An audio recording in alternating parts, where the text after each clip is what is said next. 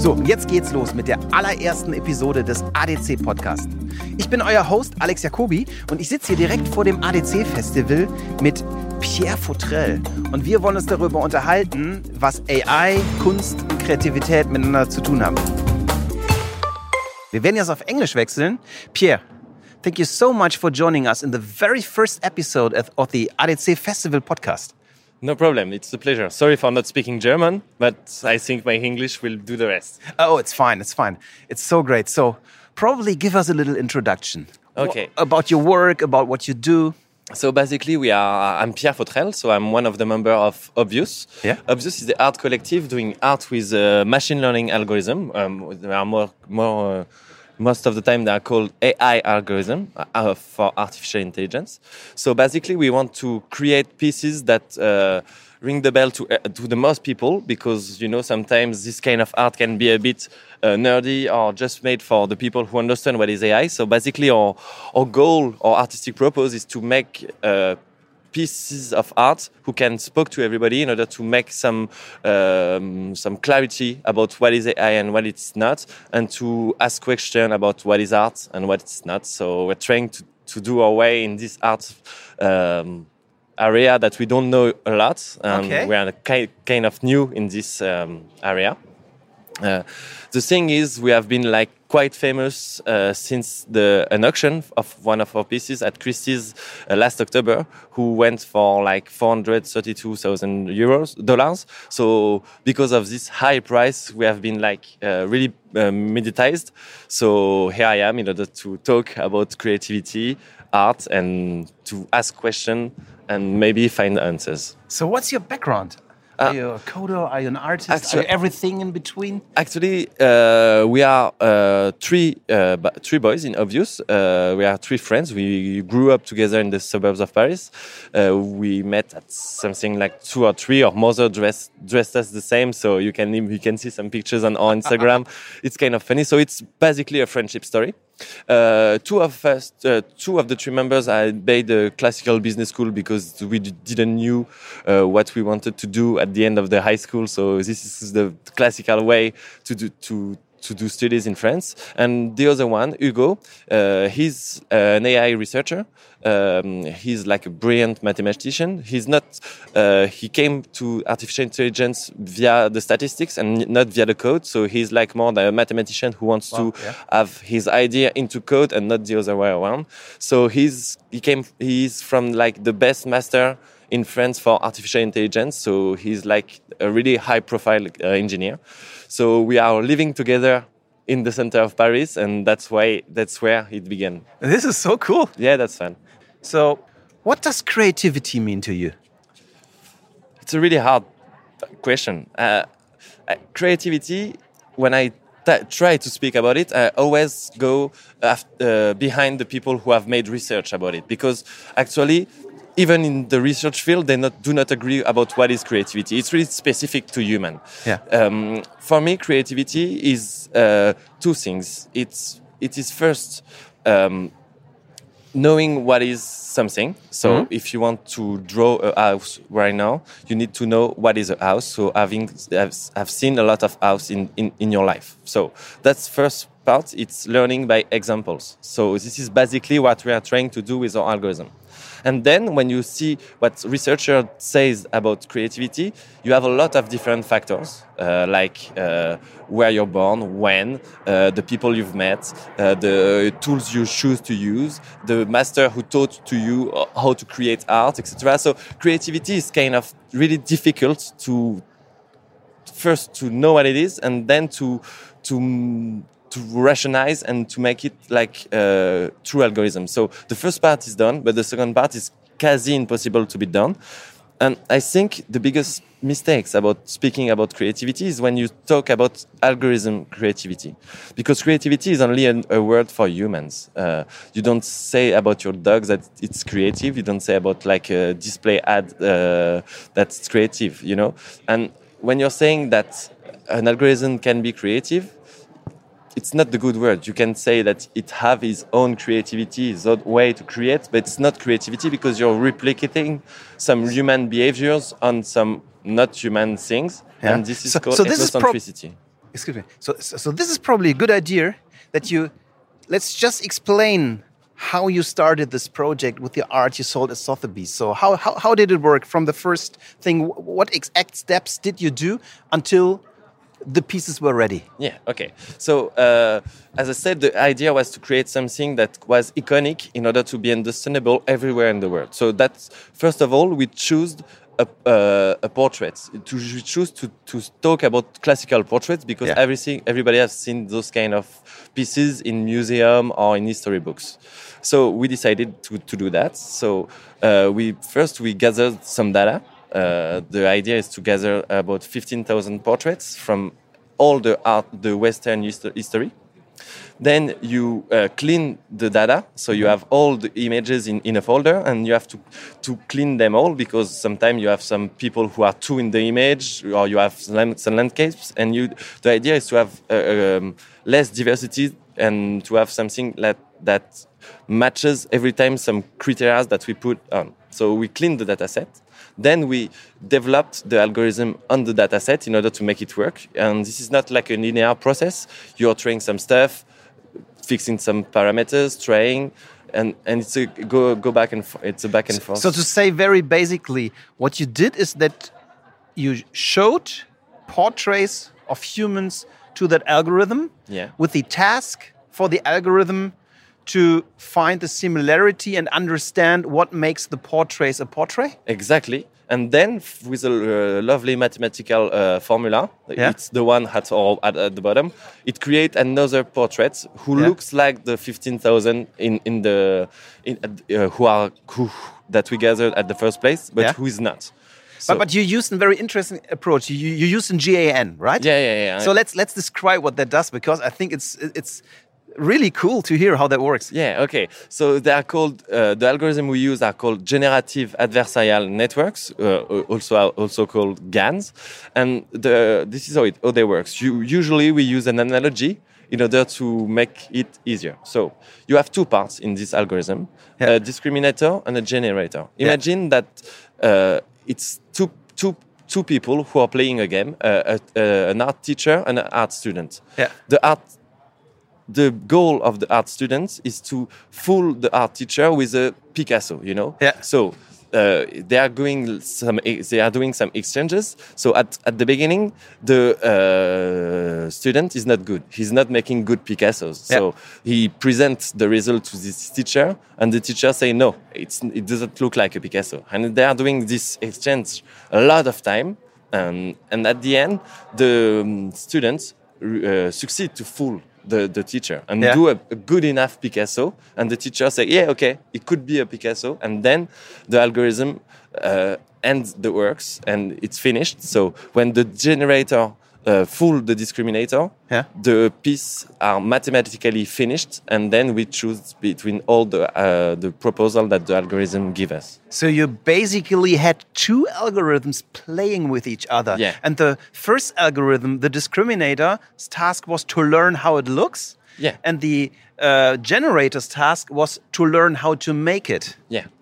This is this is I, I do think this is an idea which really fires creative people in oh my god what can we do with it like it did uh, with with, uh, with with your pieces of art so Something what- important to say is that we didn't discover GANs. You know, Yeah, yeah. it's it's a really like common uh, algorithm for all the AI research. We just use it in a funny way. And it, and, it, it- it's to say it's an old technology it's not just invented in the last year No, no, no. It was invented in 2014 by a very famous uh, AI researcher called Ian Goodfellow. Yeah. And fun thing is, we called the, our first series uh, Belle Ami, la, Yeah. the Belamy family, because when you roughly traduce uh, Goodfellow in French, it's it's it made Belle Ami. That's Oh, why that's that's why cool. we That's cool. We called the collection so like that. so what you did is you trained the discriminator with 15000 portraits until the discriminator was able to say this might be a portrait or not Yeah. and then you let it, the generator generate the portraits but then then you had all these portraits from the generator how many portraits did you look at Actually, you can have an infinity. If Yeah. you have, if you had like a, a, uh, infinite computing power, Yeah. you could uh, uh, generate infinity of it, but we don't have it. Yeah. So, what you do? What did you do with the generated pictures? so first we were really surprised about the results because uh, this is always a big moment you know when the algorithm show you the result that she creates Yeah. so basically we're doing like a committee of selection you know like where like uh, hugo uh, choose the one he prefers Yeah. uh, i choose the one they prefer and uh, gauthier also we usually put some like criteria like we want some diversity we want some guys and some women we want a list of criteria, and then we're doing this committee uh, late in the night in our in our lovely flat in the center of Paris, fighting with each other, saying that oh no, I really want that one in the series, and to making some concessions, etc. So basically, this is the moment where we uh, ag- uh, have the more argu- argumentations, Yeah. but. At the end, we always find a, find a way to be like satisfied of all the, the Yeah. selection. So, how many portraits were in these rounds you were discussing late night in your apartment? I would say about two or three or even five thousand. Okay, Something like so that. did you make several rounds? Like you looked at the portraits and said, "No, we don't like it," and tuned the algorithm, or Yeah, yeah, yeah. Uh, as I said, so? So you, so so so you went and changed the algorithm when you didn't like something. yeah, yeah. Uh, before that that part of selection, you have all the the research and development part where Yeah. uh, the algorithm give you some results which are bad. And we, you, are, you are discussing with uh, with the guys. Oh, what what parameter should we tweak in order to have some better results on the eyes, or to have uh, mo- more diversity, or to have uh, a better understanding everything that um, we're trying to not have a linear process and when we sh- find that results are not good we're doing it again we i like to compare that to an artist in front of a canvas Yeah. he's not always good at the first time you know he's Yeah. doing some stuff Yeah. taking a step back saying oh no that's not good enough i'm doing it i'm Yeah. doing it again and so we do that also Yeah. And so then in the end, you ended with how many um, uh, you, you took to the auction? How many were it? Uh, so the series, uh, the first series was 11 portraits. Yeah. And Christie selected one. Ah, Chris selected one. Well, Now we come to the question. I promised you that we might step in the ring. yeah. Was the AI creative? The problem is the semantic problem I talked to you before. I think creative is not the good way. Uh, usually, when people ask me this question, um, I'm hiding behind the, the, the researchers. The, the researchers at the moment say it's not creative, it's inventive, you know? Okay. okay. Because creativity is something really for the human, but so you cannot say that it's creative. Maybe it, it was for you know the AlphaGo one. Uh, AlphaGo made one specific move, who maybe could be called creative in the in the Go Go game, but it's not even sure about that. So yeah. it's not creative; it's inventive. It invents new stuff. But creativity, I think, is the word only for humans, and it, we should keep it that way. This is so cool what you're saying. Okay, we can step out of the ring. No, no, I, I, there is a lot tot- of- I totally, I, more, I totally agree. So I've been researching for two years about Okay. uh, what creativity is to me. So, so I, when I started working with AI in my company, I- just told you I had this idea of, of ruling the world with AI, which was complete bullshit.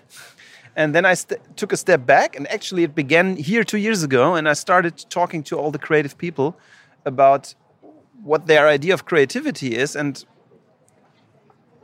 with the idea, okay, if I want to make creative algorithms, I better learn what creativity is.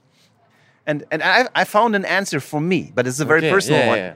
It's the ability for absurd lateral thinking. And to me, it's very important to leave in the word absurd because um, this is what makes sometimes you see something, you smell something, and then you write a song about that. And this is this this is, is to me what creativity is about. And when discussing about how to work with artificial intelligence, machine learning, whatever, uh, people have fear they're going to be replaced. And sure, lots of people are going to be replaced. But I do think They're not, Not gonna be in- their job, maybe, but not them. yeah, but not not all humans will be replaced, but the one with repetitive tasks. And I do think that your case is an amazing showcase of creativity.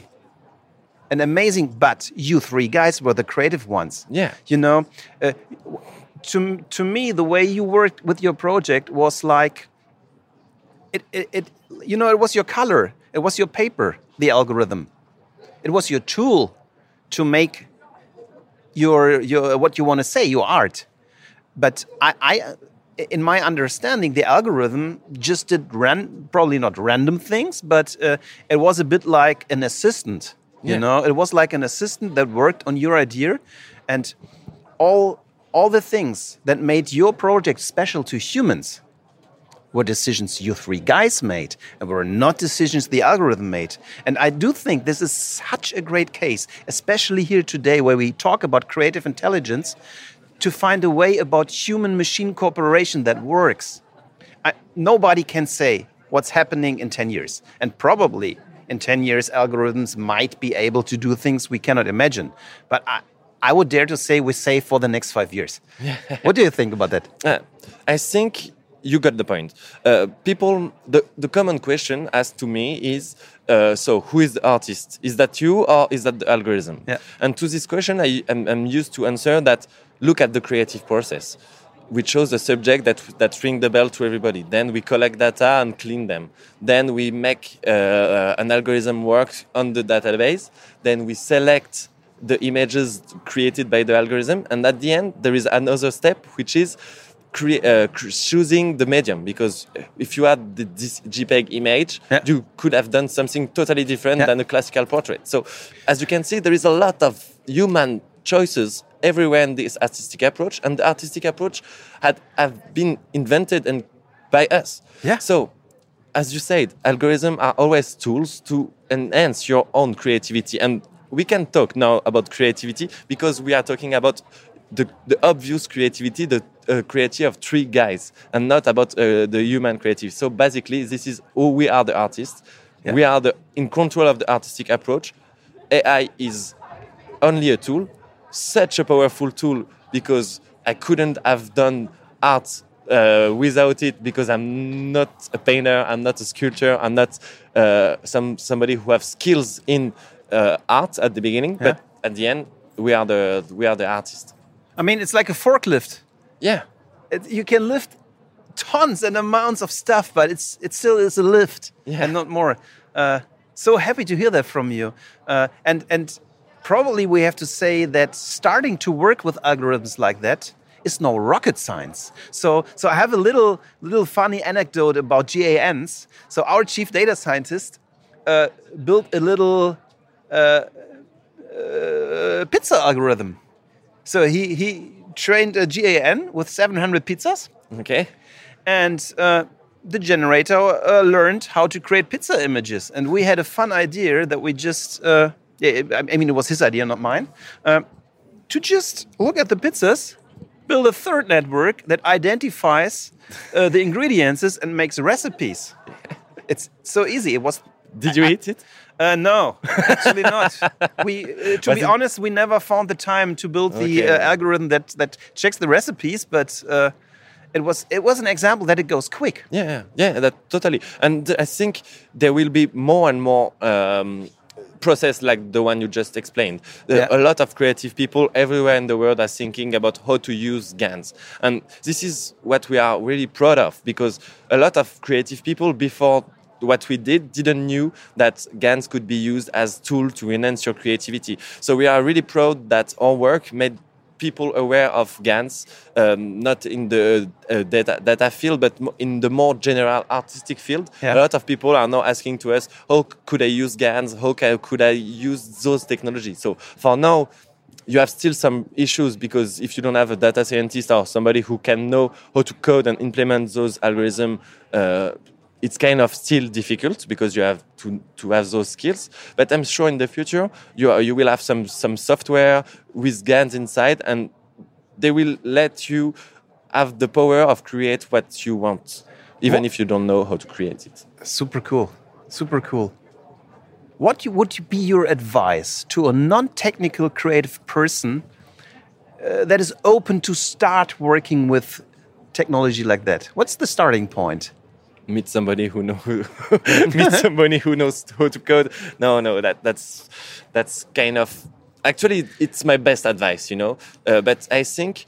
Um, but you can start with a student at university. You not you do not need a chief data scientist no, from no, Google. No, no, no. And I think uh, now there is more and more software. So it's it's really easier than it was four years ago when uh, when GAN just just arrived. You know, yeah. now you have Nvidia which is working on the on the software. Uh, I'm sure that sooner sooner or later there will be some some GANs inside the, the Adobe Adobe suite when you have just have to write yeah. write cats cats in the I mean, search I mean, bar. Salesforce is starting with that. Really? Salesforce has capabilities that you have a database where you just show, okay, that's the number I want to predict. Here are a thousand uh, uh, records, and they just start building that. It's, okay. it, it, it's amazing. I mean, uh, chief data scientists say, okay, I can build that too. But the cool thing about that is, yeah, but me too.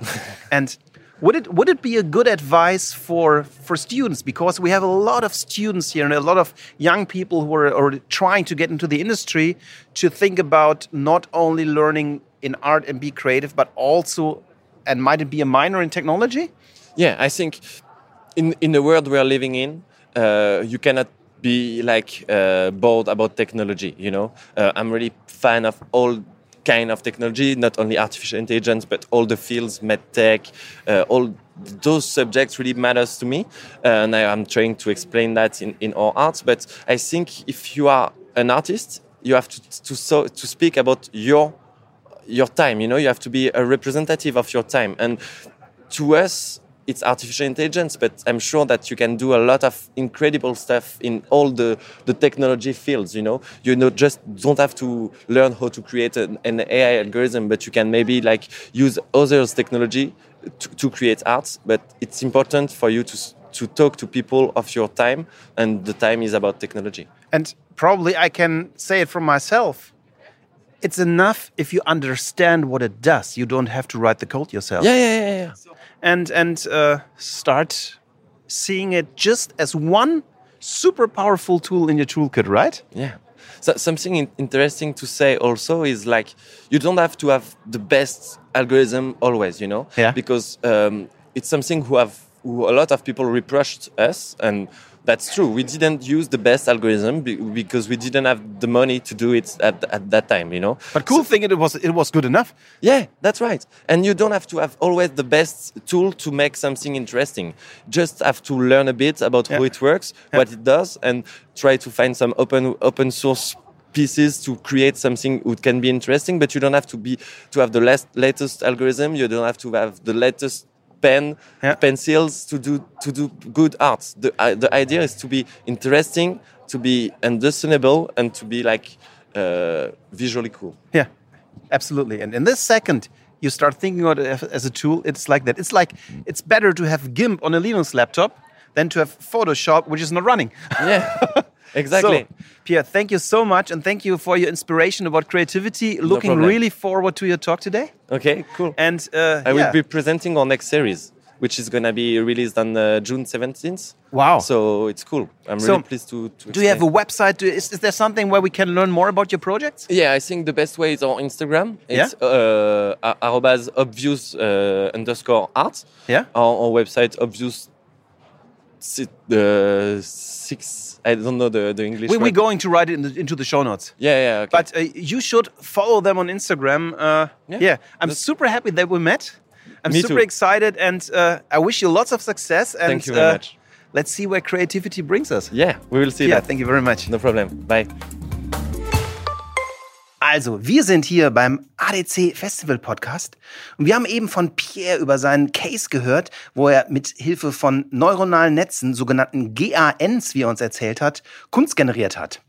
Und ich bin jetzt mit Nico verbunden, unserem Chief Data Scientist, mit dem ich noch mal ganz kurz darüber reden will, wie das eigentlich funktioniert, von dem Pierre uns eben erzählt hat. Nico, hi. Hi Alex. Hi, schön, schön dass du bei uns bist. Willst du uns mal ganz kurz erklären, was ein GAN ist und wie das funktioniert? Äh, ja, kann ich machen. Also äh, GAN steht erstmal für Generative Adversarial Network. also auf Deutsch ähm, ein erzeugendes ähm, gegnerisches Netzwerk, ähm, was eigentlich eine ziemlich ausgefuchste Technik ist, wo man eigentlich zwei Netzwerke benutzt, die gegeneinander spielen. Und zwar gibt es da den sogenannten Generator und den Diskriminator. Ähm, und die Aufgabe vom Generator ist es einfach, etwas zu erzeugen, äh, was möglichst echt aussieht. Äh, und der Diskriminator versucht, etwas Echtes von etwas Unechtem zu unterscheiden. Also jetzt zum, äh, im, in diesem Fall zum Beispiel ähm, ist es die Aufgabe des Generators, äh, Bilder zu erzeugen. Und der Diskriminator stellt einfach fest, ob ein Bild zum Beispiel von einem gewissen Künstler kommt oder ob das Bild eine Fälschung von, von einem Künstler ist. Also ein, eine Fälschung, die von diesem Generator erzeugt wurde. Ja, und der Pierre hat uns eben erzählt, was die gemacht haben, ist, die haben dann einem äh, Diskriminator 15.000 Porträts gezeigt und haben dann mhm. einen Generator gebeten, Porträts zu erzeugen. Und der Diskriminator, der hat immer Ja und Nein gesagt, äh, bis irgendwas rauskam, was der Diskriminator für ein Porträt hielt. Genau. Ähm, also man lässt sie einfach immer die ganze Zeit gegeneinander spielen. Äh, wenn man sich das zum Beispiel dann in dem Prozess anguckt, ähm, also man gibt dem Generator am Anfang immer so ein bisschen Zufall oder ein bisschen Neues mit, äh, aus dem man dann irgendwas generieren soll. Und ähm, am Anfang generiert er einfach nur weiteres Neues, also irgendwie sehr verrauschtes, buntes Bild, was einfach keine Struktur hat. Ähm, und mit der Zeit wird er immer besser und besser und lernt immer neue Tricks, wie er den Diskriminator austrickst. Ähm, und aber zur gleichen Zeit wird auch der Diskriminator immer besser und achtet immer mehr auf Details äh, von solchen Porträts. Und so landet man dann irgendwann bei Bildern, die sehr nah an der Realität dran sind und die selbst ein Mensch äh, dann noch kaum unterscheiden kann von echten Bildern. Wahnsinn. Ich habe ich hab ein bisschen gespoilert, um es einfach zu erzählen, mal ganz kurz dein Pizzanetzwerk angerissen, was ich immer noch so geil finde. Willst du mal ganz kurz erzählen, wie das funktioniert hat? Weil ich fand, das war erstens sau kreativ und zweitens ein, ein super simpler Case, der total verständlich ist. Äh, ja, es ist eigentlich genau das gleiche Prinzip. Äh, ich habe mir einfach äh, mal einen Abend hingesetzt, ähm, äh, Google nach Pizza gesucht, äh, also nach Pizzabildern gesucht, äh, habe die dann ausgeschnitten, noch so ein bisschen formatiert, dass sie immer, also dass die Pizza immer den, das komplette Bild ausfüllt. Und mit schon so ein paar hundert Bildern hat man eigentlich einen Datensatz, der groß genug ist, um einigermaßen ähm, eine einigermaßen Qualität zu erreichen. Ähm, und so kann man dann einfach ein einen Datensatz nehmen, der eine gewisse Domäne abbildet oder einen gewissen, eine gewisse Art von Bildern oder von Daten abbildet äh, und so sich dann neue Daten generieren, die ähnlich aussehen, aber nicht die gleichen Daten sind wie die, wie die, die man zum Training benutzt hat. Könnt, könnt, das, und am Ende kommen Bilder raus, die täuschend echt nach Pizzen aussehen, obwohl es sie nie gab. Äh, ja, also in meinem Fall leider noch nicht ganz so gut geworden, aber wenn man da mal ein sehr gutes Beispiel haben will, kann man mal auf, ich glaube, äh, thispersondoesnotexist.com gehen äh, da hat man ein Beispiel, das, glaube ich, von Nvidia erzeugt wurde, äh, wo einfach ähm, Bilder von Menschen gezeigt werden, die täuschend echt aussehen und äh, man muss schon sehr darauf achten und auf sehr kleine Details achten, um zu sehen, äh, dass es sich noch um ein Fake handelt. Und keine von der Personen, die man dort sieht, sind echt, sondern alle sind von einem ähm, Netzwerk generiert worden. Das ist super spannend. Wie hoch ist die Einstiegshürde? Weil ich kann mir vorstellen, so in einem äh, in, einem, in einem Kreativumfeld kann das ja eigentlich ein total verrückter Inspirator sein, so ein Netzwerk, oder? Äh, auf jeden Fall. Also, äh, wenn man ein bisschen Ahnung vom Programmieren hat, ist der Einstieg gar nicht mehr so schwer. Äh, die Netzwerke gibt es eigentlich fertig ähm, auf GitHub oder auf anderen äh, Plattformen. Ähm, man kann sich die runterladen und dann muss man nur noch ein bisschen Ahnung davon haben, wie man sie bedient ähm, und einfach einen Datensatz haben. Also man sammelt auch nur einmal einen Abend lang Bilder von Pizzen oder man oder von irgendwelchen anderen Sachen und schon kann man sich neue Sachen, neue Sachen hieraus generieren lassen. Äh, es gibt aber auch GRNs, also das, das Standard-GRN, also das erste GRN, das erzeugt wurde, ist schon noch ein recht simples inzwischen. Ähm, und die Idee wurde immer weiter gesponnen, äh, so dass man sie auch inzwischen einsetzen kann, um zum Beispiel ähm, einen Style-Transfer zu machen. Also man nimmt zum Beispiel ein Foto und sagt dem Netzwerk, okay, jetzt lass dieses Foto so aussehen, als hätte es äh, Picasso gemalt, äh, wo man dann vorher halt das Netzwerk damit trainiert hat, indem man es äh, möglichst viele Picasso-Bilder äh, gezeigt hat. Könnte ich das auch verwenden, um eine Stimme zu nehmen? Also sagen wir mal, äh, ich fütter das jetzt komplett mit Bruce Willis und dann rede ich und es transformiert meine Stimme in Bruce Willis? Äh, ja, kann man auch machen. Ähm, gibt sogar, ist vor kurzem noch mal ein Team rausgekommen. Äh, ich glaube, das Projekt hieß Real Talk. Bin ich mir gar nicht ganz sicher. Oh, der Joe Rogan Ähm, Case. Genau, die Joe Rogan genommen haben. Äh, einfach ein Podcaster, der zigtausende Stunden wahrscheinlich inzwischen von seiner Stimme im Internet hat und haben damit ein Netzwerk er erzeugt, das ja auch wieder ne- sehr nach Joe Rogan klingt, äh, sehr schwer zu unterscheiden ist äh, und woran man es einfach jetzt zur Zeit noch so gerade erkennt, sind so, so ein paar Artefakte in der Stimme, die man bei den Originalaufnahmen nicht drin hat. Ja. Wahnsinn. Nico, vielen Dank für die Erklärung. Ja, gerne. Das war's beim ADC Festival Podcast. Wenn euch die Episode gefallen hat, geht zu iTunes, bewertet uns mit 5 Sternen und hinterlasst einen Kommentar. Wir freuen uns, von euch zu hören. Der ADC Festival Podcast wird präsentiert von With Love and Data. Wir entwickeln Quince, die erste Marktforschung, die Kreativität stärkt. Denn traditionelle Marktforschung verteidigt Budgets und vernichtet Ideen. Unsere Insights sind super Power für Kreative, retten gute Ideen und inspirieren. Wenn ihr mehr wissen wollt, geht auf www.withloveanddata.com/research.